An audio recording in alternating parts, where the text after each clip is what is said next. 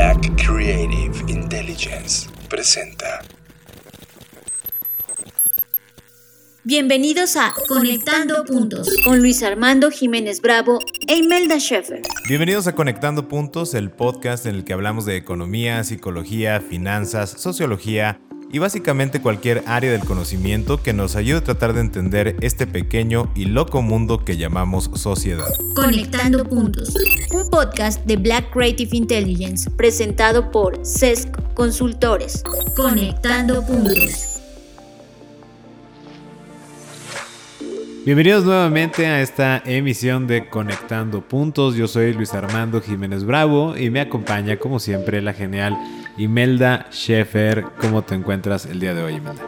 Muy bien, un poco de frío, pero ahí la llevamos. Efectivamente, ya estamos viendo el cambio de estación y con ello el cambio de clima, por lo cual justo este episodio vamos a hablar de cambios y nuestro tema se titula Hacia el futuro del trabajo. Estás escuchando Conectando Puntos con Luis Armando Jiménez Bravo e Imelda Schaeffer, presentado por CESC Consultores. Conectando Puntos. Como ya mencionamos, pues vamos a empezar a hablar de cambios respecto al trabajo. Hay que poner, yo creo que dos notas aclaratorias. No es que busquemos descubrir el hilo negro ni crearlo tampoco. Y la segunda es que nos basamos en muchas cuestionantes. Así que si de momento consideran un poco denso el cómo se va eh, conectando el contenido, sí les sugerimos que lo escuchen por bloquecitos o por partes. Si ustedes son de los escuchas que por ahí nos han comentado que va escuchando cada 5 o 10 minutos para ir digiriendo las ideas, está excelente porque este tema da mucho para qué hablar y nos ha dado mucho que reflexionar. Vamos a arrancar con el contexto o nuestro punto inicial, nuestra base para conexión, que es este contexto de por qué estamos hablando del futuro del trabajo. Este tema no es novedad, ya se ha estado buscando pues básicamente desde que fuimos conscientes de la globalización comenzamos a hablar de ¿y cuál va a ser el futuro del trabajo? Llegaron las tecnologías como Machine Learning, bueno, antes de eso el Big Data, el, análisis de datos, obviamente antes de eso la programación y bueno, toda esta disrupción tecnológica ha dado pie constantemente a cuál va a ser el futuro del trabajo es más, siquiera qué es lo que se va a considerar trabajo. Y con este fenómeno que se dio con la pandemia, pues nos dio una sacudida entonces en toda la concepción del trabajo y ahí inició un proceso de adaptación. Dentro de ese proceso de adaptación se comenzó a utilizar nuevamente como una tendencia el, el, nombre o la etiqueta de home office, trabajo desde casa o teletrabajo. Y algo que nos pareció muy importante es el hecho de que esto ya se volviera como un movimiento de tendencia o a una conversación constante el hablar de trabajo desde casa para nosotros significa que en este momento histórico que estamos viviendo ya hay más empleados de oficina que empleados en una fábrica o en una producción. ¿Por qué? Porque si hablamos en el momento histórico de la revolución industrial, pues aún con todo y si hubiera habido una pandemia, pues las personas tuvieran que haber ido a trabajar sí o sí a la fábrica, porque no hay manera de hacer un teletrabajo cuando estás en una línea de producción.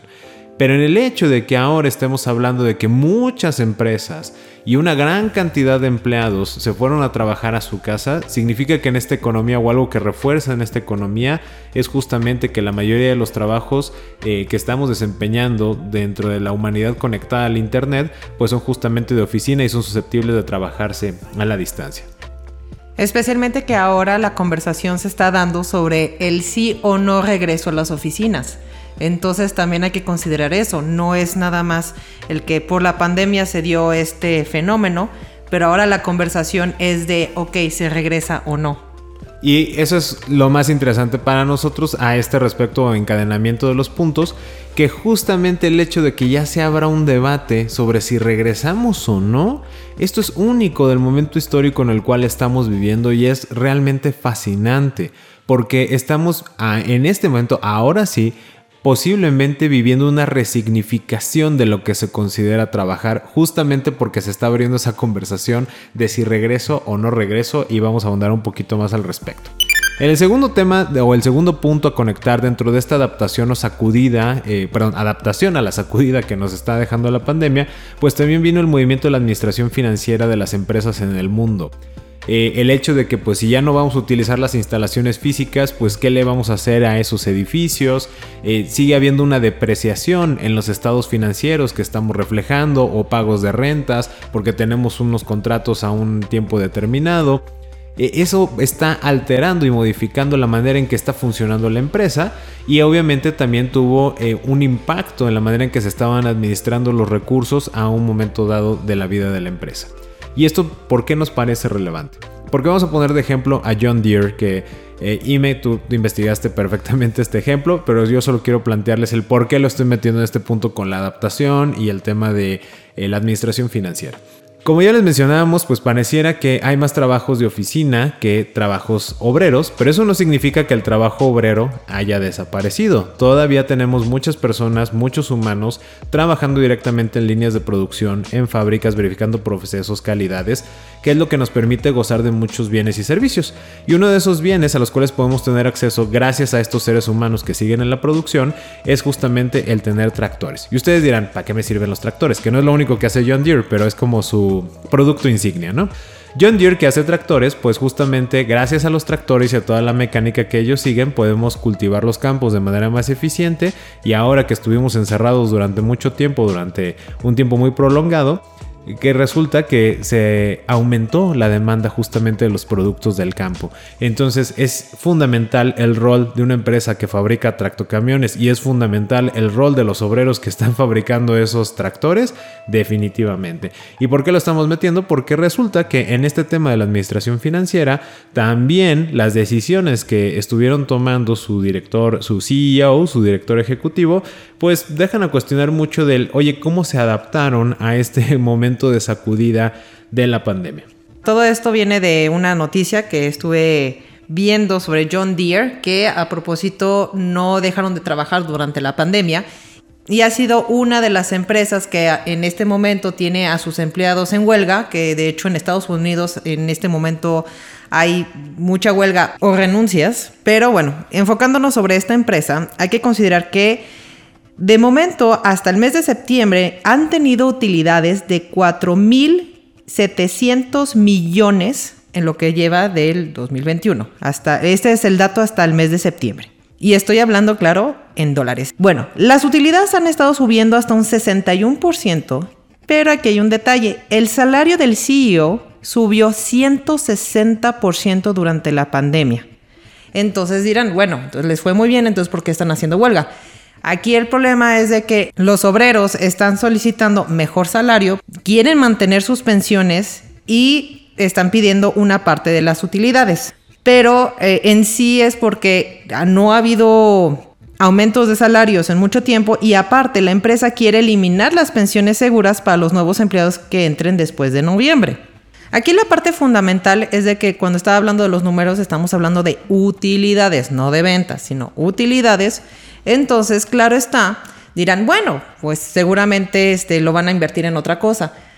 Aquí el detalle es de que también los accionistas tuvieron un pedazo de ese pastel y que no se ve ningún beneficio hacia los empleados. Pero te dejo explicar un poquito más sobre esa parte de los accionistas, Luis.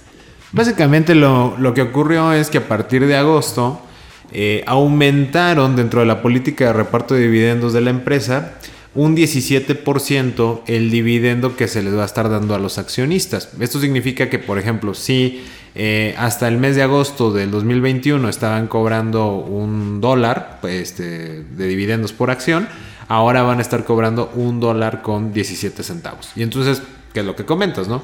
Se sube el sueldo, el CEO le aumentan la participación, o sea, la distribución de las utilidades se la aumentan a los accionistas y no se está viendo reflejado hacia la parte obrera, los trabajadores. Y para cerrar este ejemplo, bueno, nada más como caso curioso, porque les decía, esto sirve para conectar el tema cómo sacudió al punto de vista de la percepción del trabajo de oficina, el trabajo obrero, obviamente también la administración financiera, que en este ejemplo podrán estar de acuerdo o no estar de acuerdo con la política que siguió John Deere, con los datos que nosotros estamos pasando. Pero algo que me pareció muy interesante es justamente que en la desesperación, lo voy a llamar así, aunque no me consta porque no he hablado con el CEO o con la persona que haya tomado la decisión, En esa desesperación de que no tenían a los obreros o de que estaban en huelga, por ahí circula también una noticia de que pusieron a alguien, me parece un oficinista, a, a operar maquinaria pesada que pues obviamente en la vida ha manejado, no tiene el expertise, no tiene ni la capacitación técnica, pero era para sacar el trabajo y bueno, creó ahí un, siniestro, un accidente fuerte porque pues claro, no lo sabe hacer, no es su chamba. Imagínense que está el de las copias, ¿no? Sacando las copias como siempre, el que trae el café y las donas.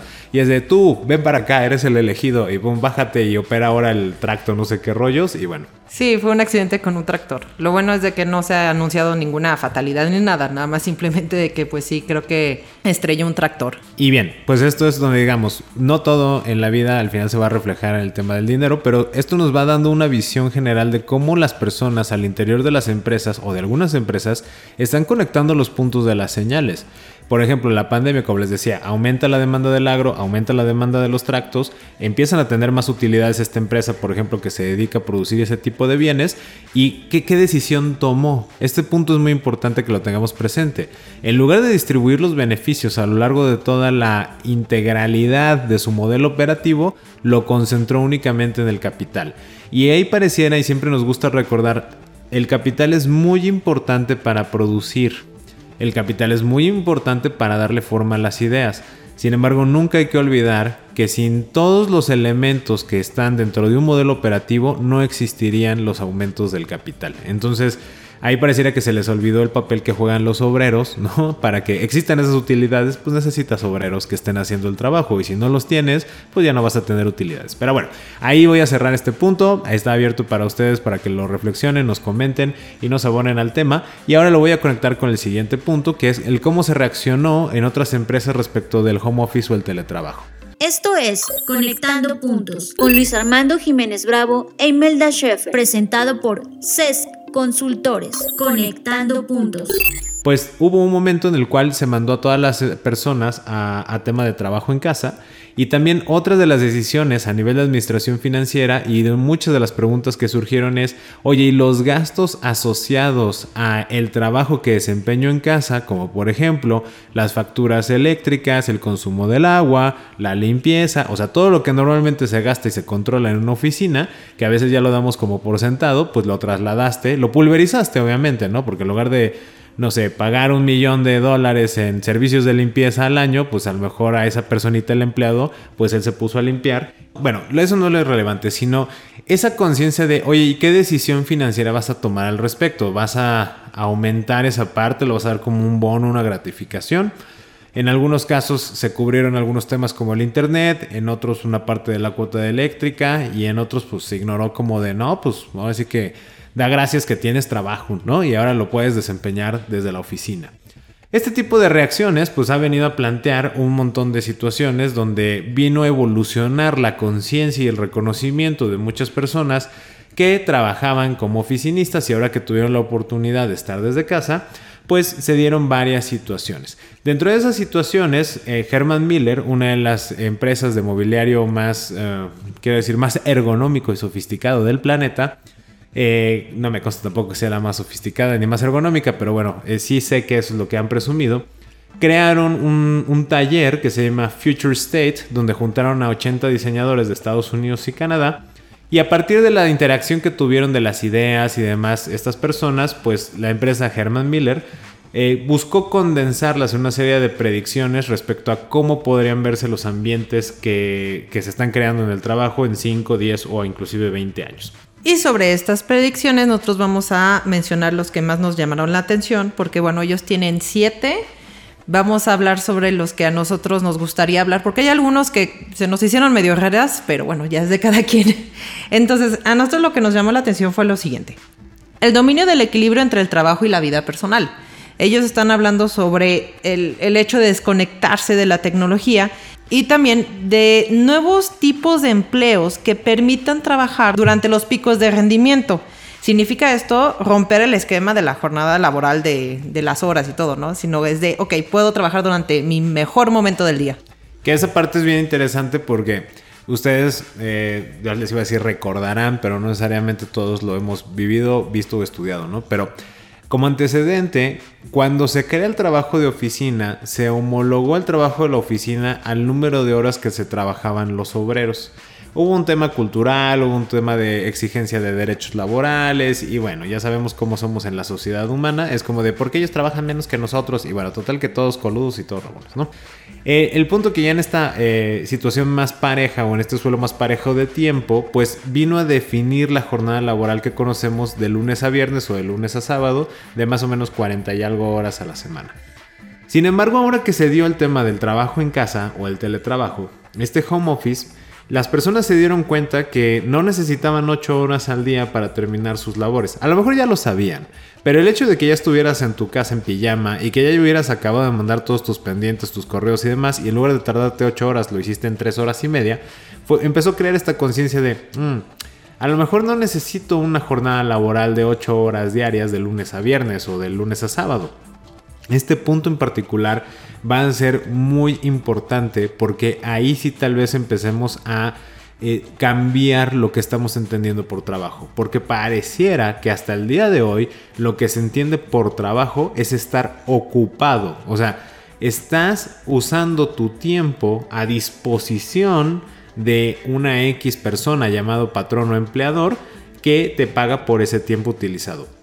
Así, a por mucho que digan que está orientado a objetivos y que a resultados y no sé qué, yo todavía no he llegado a la empresa que tenga como regla la jornada laboral como la conocemos y que presuma que está orientada a resultados y que no se moleste alguien de la estructura intermedia porque un empleado no está dentro de sus horas aun cuando haya llegado al resultado de su proyecto.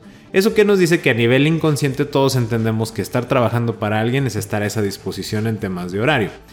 Y eso es importante, porque entonces ya nos va a reformular estos espacios híbridos de trabajo y casa, también nos va a llevar a cambiar entonces realmente qué significa trabajar. ¿Es el tiempo que le estoy dedicando? ¿Es el hecho de que esté disponible en, dentro de ese tiempo? ¿O es entregar un resultado determinado? va a ser un cambio totalmente radical. Porque si estás a disposición, puedes estar a mi capricho también. Te puedo cambiar cinco veces el mismo proyecto. Pero si ya es para el resultado específico de un proyecto, implica mucha planeación, implica consenso, implica anticipación. ¿Qué decisión se va a tomar en las empresas? ¿Le van a apostar por la planeación a los proyectos definidos y a los resultados? ¿O van a apostarle a tener a la gente para ver lo que se nos ocurre y cómo se va a tener que cumplir?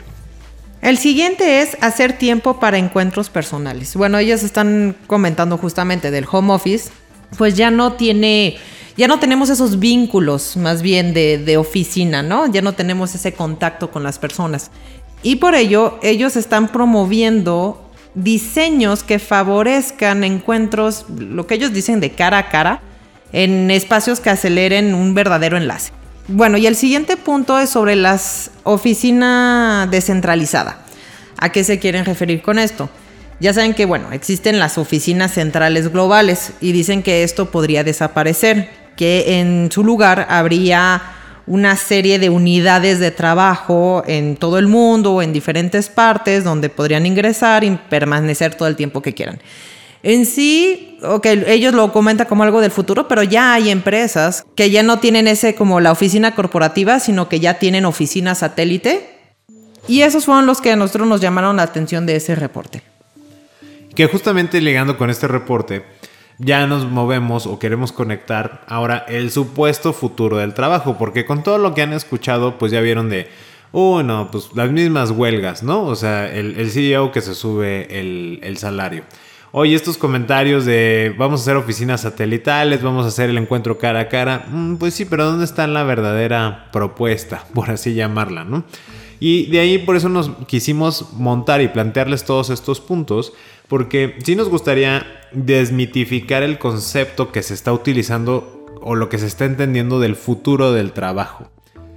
El futuro del trabajo eh, se, ha, se, ha, escuchado muy romantizado y muy bonito como qué es lo que va a venir, ¿no? Y se ha visto más bien como qué tipo de trabajos van a ser los más novedosos, que ya hablaremos de eso un poco más adelante, pero se está hablando de cambiar, pero no del cómo se están ejecutando esas funciones. Lo que hablaba hace unos momentos de la jornada laboral, Lo que hablaba, por ejemplo, de cómo se están dando las prestaciones, de las decisiones que se están tomando a nivel financiero entre las empresas, de la planeación de los proyectos o la reactividad. Y todos estos temas pareciera que no se están cambiando.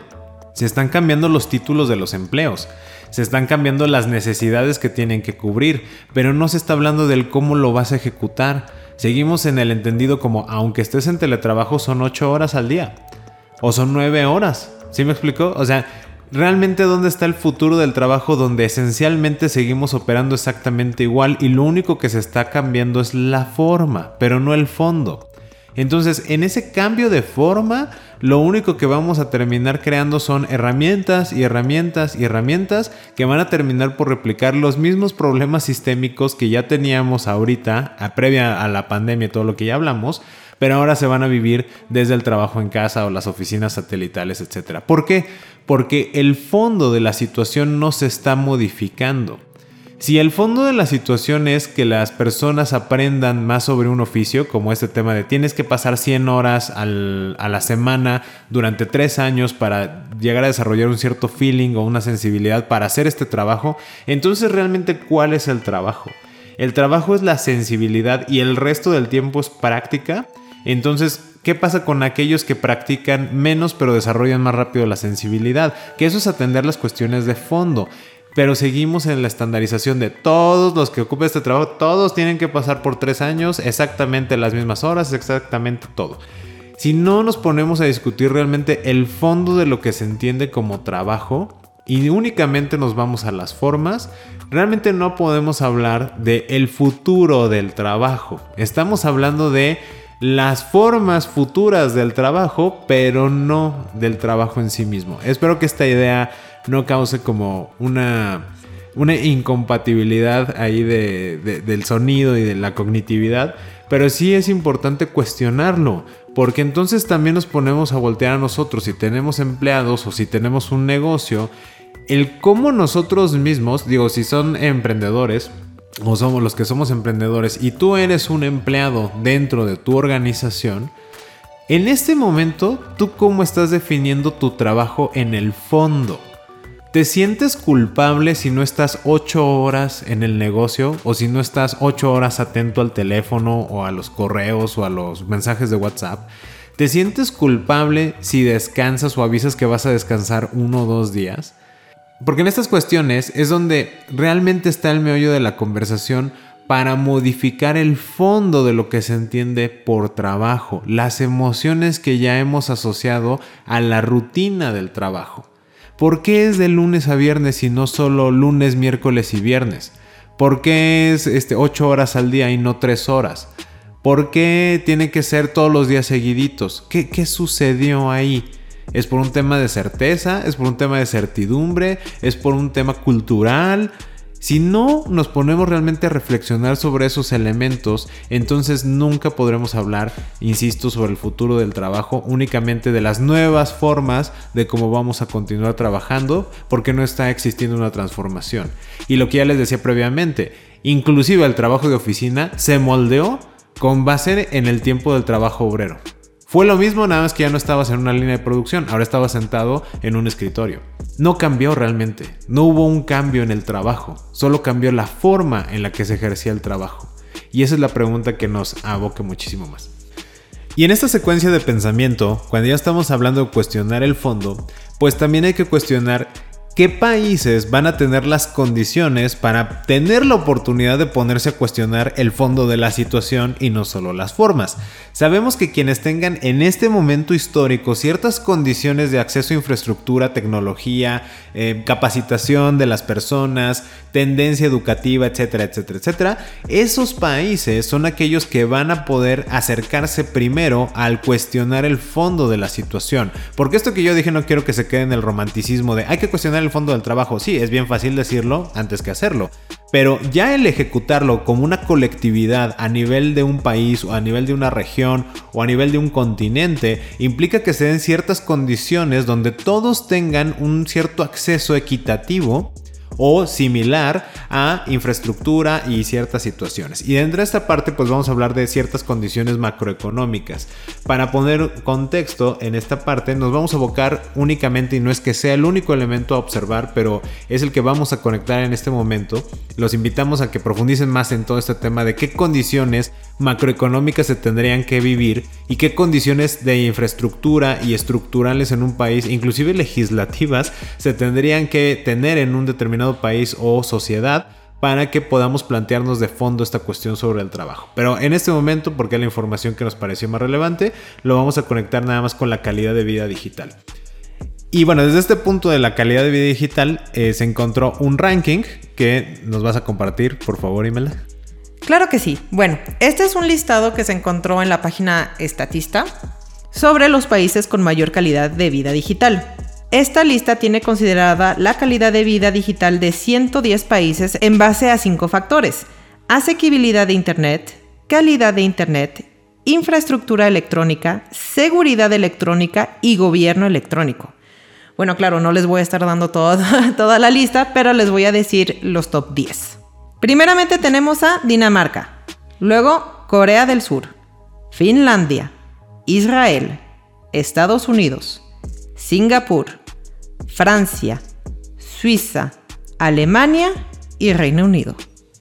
Este listado es muy importante porque justamente eh, ustedes que lo vuelvan a escuchar, ¿cuántos países de América Latina encontramos en, ese top 10 del ranking de esta infraestructura, acceso al Internet, etcétera?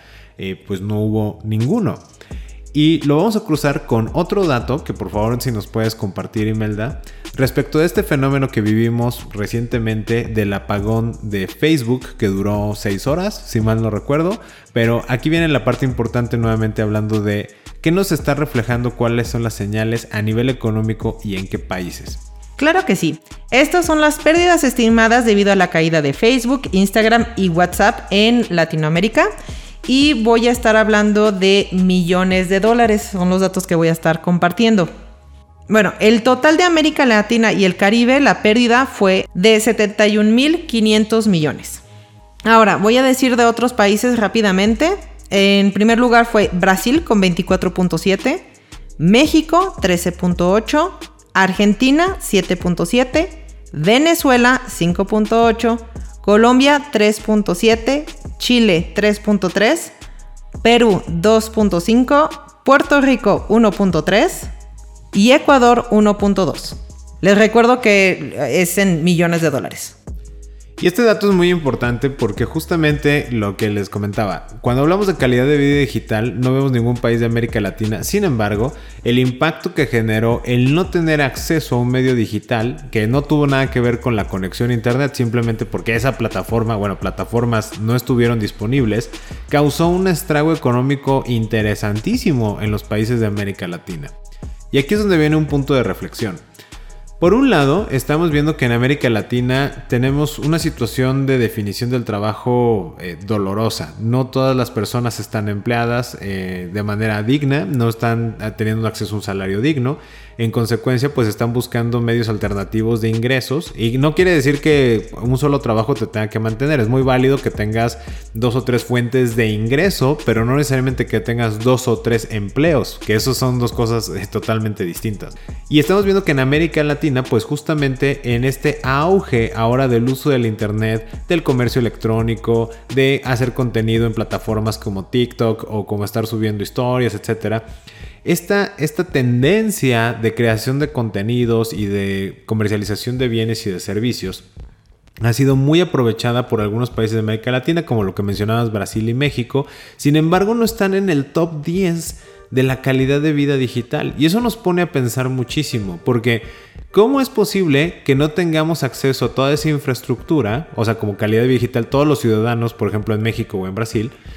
Y, aún así, el impacto económico que tuvo esa caída o ese apagón de estas plataformas fue tremendo. Pues entonces también nos pone a reflexionar cuántas personas realmente en estos países de América Latina se están viendo beneficiadas por el auge de la tecnología, específicamente de redes sociales. Porque van a decir, ¿y eso qué tiene que ver o cómo lo estás conectando? Ahí, aquí va la idea. La calidad de vida digital tiene que ver con que todos los ciudadanos tengan acceso a ciertas cuestiones como el Internet, la calidad del Internet, el gobierno electrónico, etc. Estamos hablando de todas las personas que están habitando ese país. Pero si en este lado del mundo, en América Latina, no estamos en el ranking en el top 10 y sin embargo pegó económicamente fuerte, la pregunta es, ¿cuáles son los jugadores en esa población o qué porcentaje de la población tiene acceso a Internet y cuánto dinero está generando con ese acceso al Internet. Ahora, ¿son los ciudadanos o son las empresas tecnológicas que invirtieron en esos países de América Latina quienes perdieron ese dinero?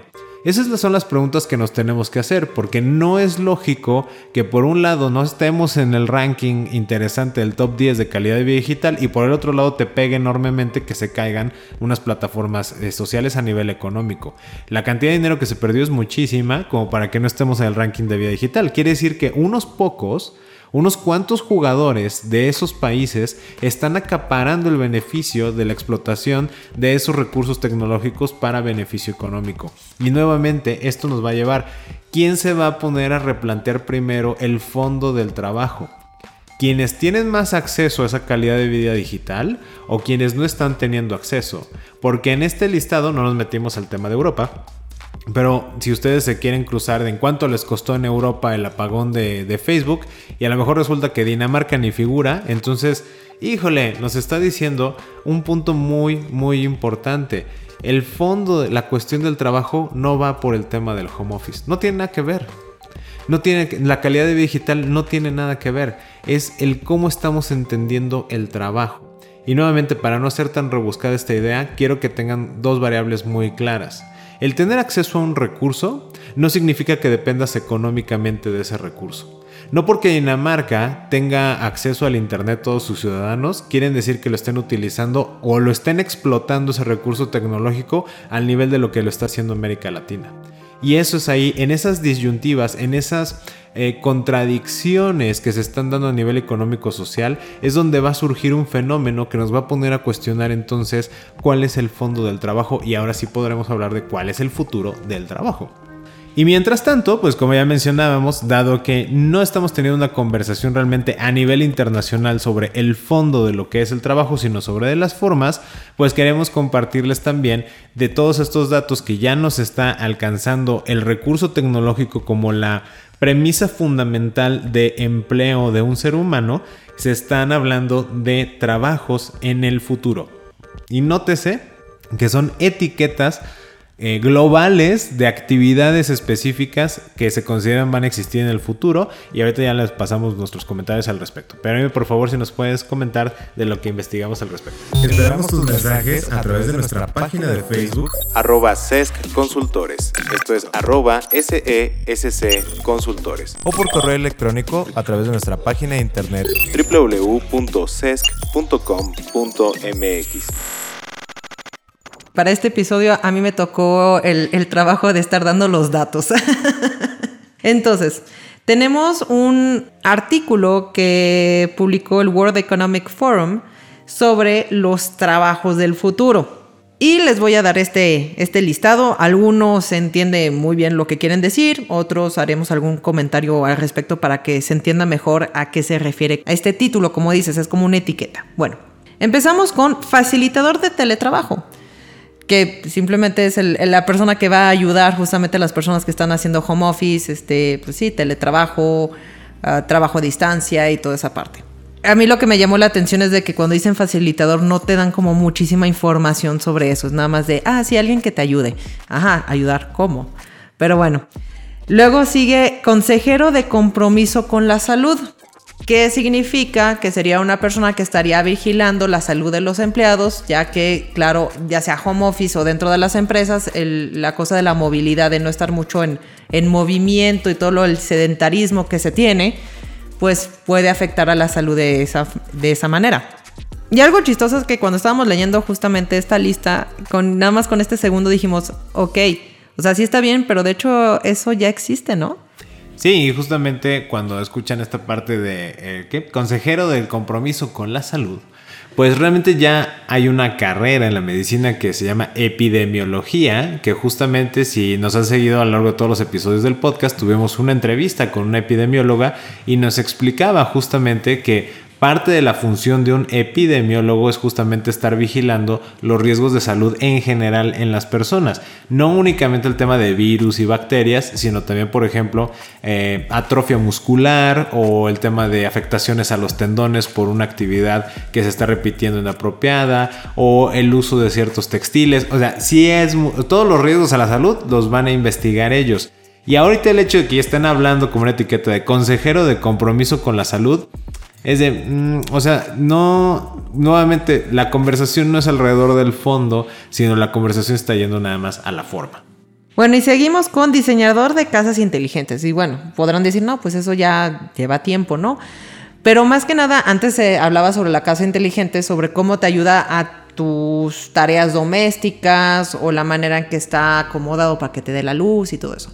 Ahora se están enfocando mucho justamente de la casa, cómo puedes hacerla para que sea también tu oficina. Entonces, como tener ese tipo de separaciones, que tengas zonas con aislamiento, que tengas zonas para poder tener una videoconferencia y no tener como pues el ruido de los demás, este, como a nosotros nos pasa con los perros, de repente que puedan escuchar sus ladridos y varias cosas de ese tipo.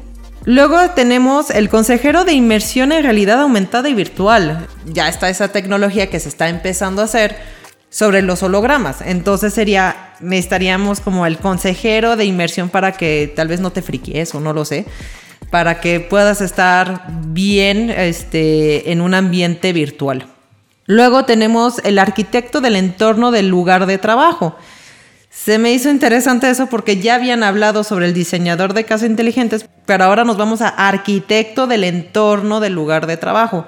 También ya se ha visto sobre justamente el espacio de trabajo, cómo pueden ser modulares, cómo pueden estar cambiando, pero bueno, ahora nos estamos enfocando muchísimo a ese tipo de arquitectura. Luego nos vamos a auditor del sesgo de los algoritmos. Sí, que en esta parte, por ejemplo, nos, nos llama la atención porque justamente en términos generales de lo que abordan es una persona que se va a empezar a, dedicar a estar evaluando que el algoritmo que se encarga de recabar cierta información, datos personales y las cookies, etcétera, pues no llegue un momento en que la programación que le dieron de recaba siempre este dato de la ubicación termine yéndose eh, por la tangente, ¿no? Y a lo mejor esté en violación de datos personales y demás. Y va a haber una persona que va a estar garantizando pues el gobierno electrónico y que justamente la programación no se exceda dentro de los límites de la privacidad y de los derechos que tienen los usuarios. Sí, o los marcos legales. De, la legislación. Bueno, y aún, que híjole, eso es también un buen punto que lo señalas.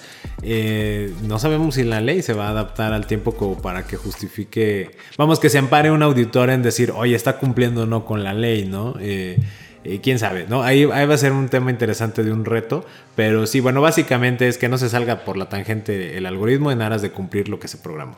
Bueno, y el siguiente es detective de datos.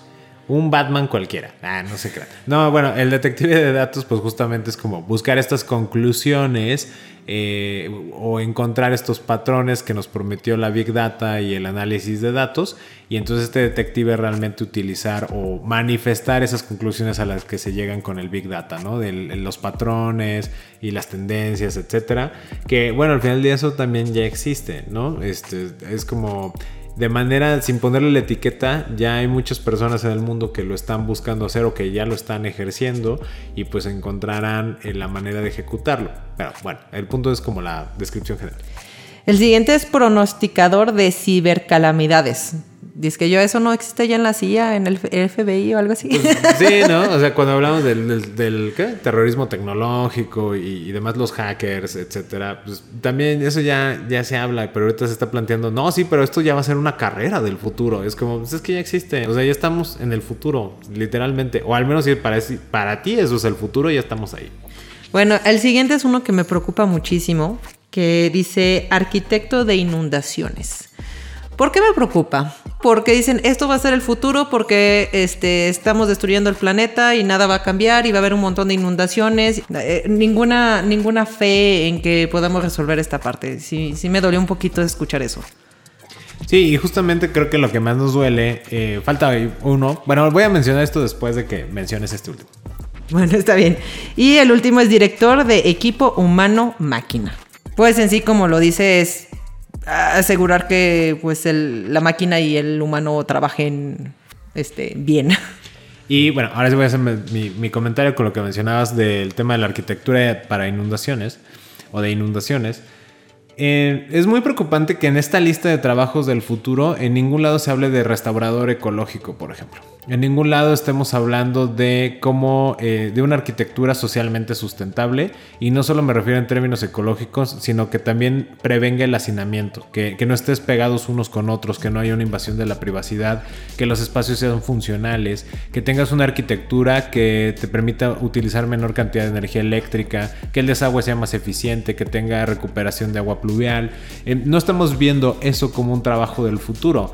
Y, y muchas cosas tienen que ver con máquinas y con tecnología, como si nosotros o como seres humanos actualmente ya no, no comiéramos o no durmiéramos o no conviviéramos con otros seres humanos, o básicamente como si ya no fuéramos al baño, ¿no? Que eh, cuando nos vemos que esta es la visión que a nivel internacional se está teniendo de lo que es el futuro, por completo de lo que realmente es la humanidad. O sea, otra vez no estamos cuestionando el fondo, estamos yéndonos hacia la forma. ¿Por qué? Pues porque a lo mejor suena mucho más atractivo el estar hablando de robótica, está, es mucho más atractivo hablar de inteligencia artificial, pero ¿cuántas veces estamos hablando de un trabajo del futuro, si lo queremos ver así, que se debe empezar ya como una carrera hoy día, es una restauración ecológica? ¿Por qué no hay arquitectos ecológicos, no? Este, o por qué no hay ingenieros ecológicos que van a decir, sí, sí existe la carrera, pero no, a lo que me refiero es, ¿por qué no hay toda una secuencia de pensamiento para recuperar o eh, beneficiar al ecosistema? ¿Por qué no hay un mayor desarrollo de cómo convivir los seres humanos? Más auge a las ciencias sociales. No se está hablando de lo que ya existía, cómo se está modificando, porque insisto, para mí no estamos hablando del fondo, nos estamos yendo únicamente a la forma. Eh, por ejemplo, otro tema va a ser la sustentabilidad agroalimentaria. ¿Y por qué no se está hablando que eso ya es, debe ser un trabajo del futuro? A lo mejor no tenemos suficientes ingenieros agrónomos o no tenemos suficientes biotecnólogos y ahí tendríamos que estar apostando el- a lo que vamos a ir. Todos estos trabajos se siguen, se siguen orientando a dos cosas.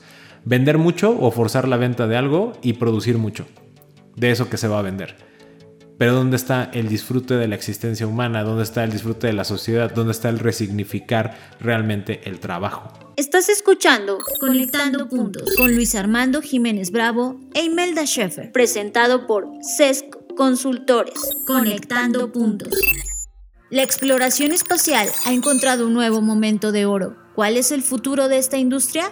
Te presentamos nuestro nuevo reporte de tendencias Black Trends Exploración Espacial. Descarga exclusiva para suscriptores de la Black Creative Intelligence. Búscala en blackci.rocks. Presentada por Blackbot. What If.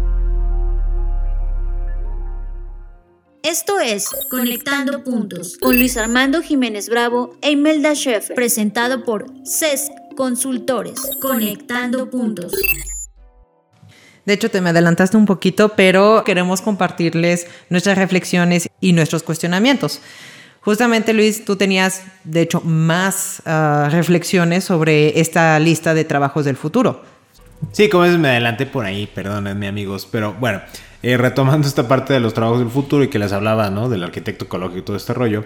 Y también le comentaba, y lo comentábamos, Imelda y yo antes de iniciar la grabación, que, por ejemplo, no estamos viendo un orientador recreativo. O sea, cuando vemos un consejero de la salud, nos estamos yendo ahora a la parte psicológica de, ah, prevén que no, o sea, vamos a evitar que se deprima la persona para que no deje de producir. Otra vez el enfoque de fondo de produce, produce, produce, produce, produce y obsesiónate con producir y obsesiónate con consumir. Pero ¿dónde queda la parte de la recreación? Un, puesto que me parecería muy interesante que comenzaran a existir en, las organizaciones que consumen mucho del tiempo de las personas sería un orientador recreativo, porque en la medida que crezca la inteligencia artificial, en la medida que le estemos apostando a todas estas situaciones, pues te va a empezar a quedar más tiempo libre. Si resignificamos la jornada laboral, va a quedar más tiempo libre. ¿Y qué vas a hacer con ese tiempo libre? Bueno, Liz, yo creo que nuestros escuchos están preguntándose, bueno, ¿a qué te refieres con orientador recreativo? O sea, ¿cómo tú ves ese puesto? Bueno, el orientador recreativo yo lo visualizo como una persona que te va a guiar para aquellos momentos en los que, por ejemplo, tú lo mencionabas como una situación muy puntual, ¿no? ¿Qué pasa con los trabajadores que están haciendo, eh, home office y están solos. Bueno, les comento que fue algo que estuvimos hablando justamente cuando estábamos preparando esto. Le decía, bueno, nosotros estamos bien, pero somos dos. ¿Qué pasa con la gente que está sola? Y justamente ahí es donde decía, bueno, ahí es donde veo la función del orientador recreativo, la orientadora recreativa, que te va a mostrar formas de cómo utilizar tu tiempo libre. Porque hay personas que aunque ustedes no lo crean amigos, no tienen hobbies. No saben qué es eso. Es más, no saben ni qué se considera realmente un hobby. Y mucha gente lo tipifica como, ay, pues tocar un instrumento, este, bailar, hacer ejercicio. O sea, sí, pero a lo mejor ninguno de eso le interesa a la persona. Y entonces, para mí, la función del orientador recreativo es aquella persona que tiene esta comunicación muy empática con ese individuo y le va sembrando semillitas para que crezca en esa persona el interés de profundizar más en esa actividad y entonces aproveche, eh, bueno, no quiero, perdón, es una palabra muy fuerte aprovechar, pero utilice ese tiempo libre de otra forma que no sea trabajar. Porque algo que también está pasando muchísimo y también lo llegamos a vivir hace algunos años, ni siquiera fue con la pandemia, es estudia un curso y capacítate y lee libros y no dejes de aprender. Y es como, wow, espérate, o sea, estoy hablando de que quiero desconectarme por completo. Estoy hablando de tiempo libre. Ahorita no me interesa investigar nada más de lo que tiene que ver con mi trabajo. No me interesa ninguna otra cosa. No quiero leer ni un solo libro más. Quiero hacer algo diferente, quiero estimularme de formas distintas, pero que también sean provechosas para mi desarrollo personal. Y entonces ahí es donde entra el orientador recreativo, por ejemplo, de, ¿has intentado este, cultivar algo en tu casa? No, pues eso no, nunca lo he hecho, pues lo quieres intentar. Y es como, ah, pues no estaría mal. ¿Con qué podría empezar? Y podrías empezar con el proyecto típico, no sé si a ustedes les tocó todavía en la primaria del frijolito, ¿no? Que ponías un, frijolito en un frasco y veías cómo crecía la plantita. Eh, en el caso de Imelda lo puedo constatar que ya empezó con un hueso de aguacate. Y ya empezó a poner este, un, hueso de aguacate en un frasco para ver qué, salía y ahorita ya tiene plantas de aguacate, ¿no? Y de ahí surgió un interés más profundo por la jardinería y la parte botánica y demás. Ahí es donde entra para mí el orientador recreativo. No es nada más, ocúpate, haz algo. No, porque también, si ustedes han seguido todos los episodios de Creative Talks, en el último episodio que, escuché, Fer Rocha habla sobre el aburrimiento. Y ahí también es donde creo que entraría un orientador recreativo. Donde, no, es que ya intenté todo, o sea, lo hago y sí me gusta y lo que tú quieras, pero en este momento de mi vida estoy aburrido y me siento aburrido. Y ahí el orientador recreativo diría, ah, perfecto, déjame guiarte en tu aburrimiento no lo calificaría como, ¿cómo es posible que estés aburrido? Ten, ten más cosas por hacer. No, también el orientador recreativo diría, qué padre, estás aburrido, déjame guiarte en ese aburrimiento. Entonces es redondear toda la experiencia humana y nuevamente es abstraernos de lo que se ha entendido como trabajo, como el ocuparnos y entonces complementar una nueva visión de lo que es el fondo del trabajo. Y para mí eso es el orientador recreativo, que creo que es una función que para mí sí forma parte de la resignificación del trabajo en el futuro. Me encanta. De hecho, bueno, esas son las reflexiones de Luis y yo como siempre, pues más que nada a mí me empezaba a llegar cuestionamientos. Yo me fui sobre la parte financiera de las empresas, sobre la visión del tratamiento, de los ahorros que están haciendo este, gracias a este home office como comentaba, no estoy diciendo que todas las empresas lo tengan, pero pues sí, muchas habrán este, algún tipo de ahorro, el de ya no tener las oficinas, hasta consumo de agua, de luz y todo eso, es de, ok, ¿cómo los estás utilizando? Y una de las cosas que, que le estaba diciendo a Luis era de, imagínate, que existiera eso de orientador recreativo y es de, ok, y las empresas estarían dando como ese servicio en el sentido de que tendrían a alguien para ayudar a las personas que están en casa o nos vamos por otro lado psicólogos o alguna ayuda para todo lo que es el consumo dentro del hogar, etcétera. Yo nada más tengo ese cuestionamiento desde, ok, más hay personas que se están quedando en casa aunque pudieran regresar o empresas que dijeron, ¿sabes qué? Ya no, cada quien en su casa. Ok, me gustaría saber qué, qué están haciendo con esos ahorros. Valoramos enormemente que nos haya seguido en toda esta conexión de puntos alrededor del trabajo. Estamos ansiosos por escuchar eh, sus comentarios o leer sus comentarios y mantener esta conversación. A propósito, la vez pasada, cuando subí el episodio anterior, ah, nos dimos cuenta que ahora podemos poner preguntas este, en la parte de, de, Spotify. Entonces ahí estaremos poniendo alguna pregunta o abierto para que nos puedan poner ahí sus comentarios, los podamos leer directamente desde la plataforma de Spotify. Eh, recuerden por favor seguirnos, compartir todo el contenido y ahora que tengamos las encuestas, cuando las estemos liberando, también vamos a apreciar que nos estén comentando eh, respecto a la encuesta que hagamos en ese momento, solo para Spotify, ¿cierto? Solo para recordarle. Sí, de momento nada más está ahí. Y ya sean encuestas o vamos a dejar también preguntas abiertas. Sin más, los valoramos enormemente, les deseamos el mejor de los días todos los días. Yo soy Luis Armando Jiménez Bravo. Y yo, Imelda Schaefer. Y los invitamos a que sigamos conectando. Escuchaste Conectando Puntos con Luis Armando Jiménez Bravo e Imelda Schaefer, presentado por CESC Consultores, un podcast de Black Creative Intelligence. Conectando Puntos.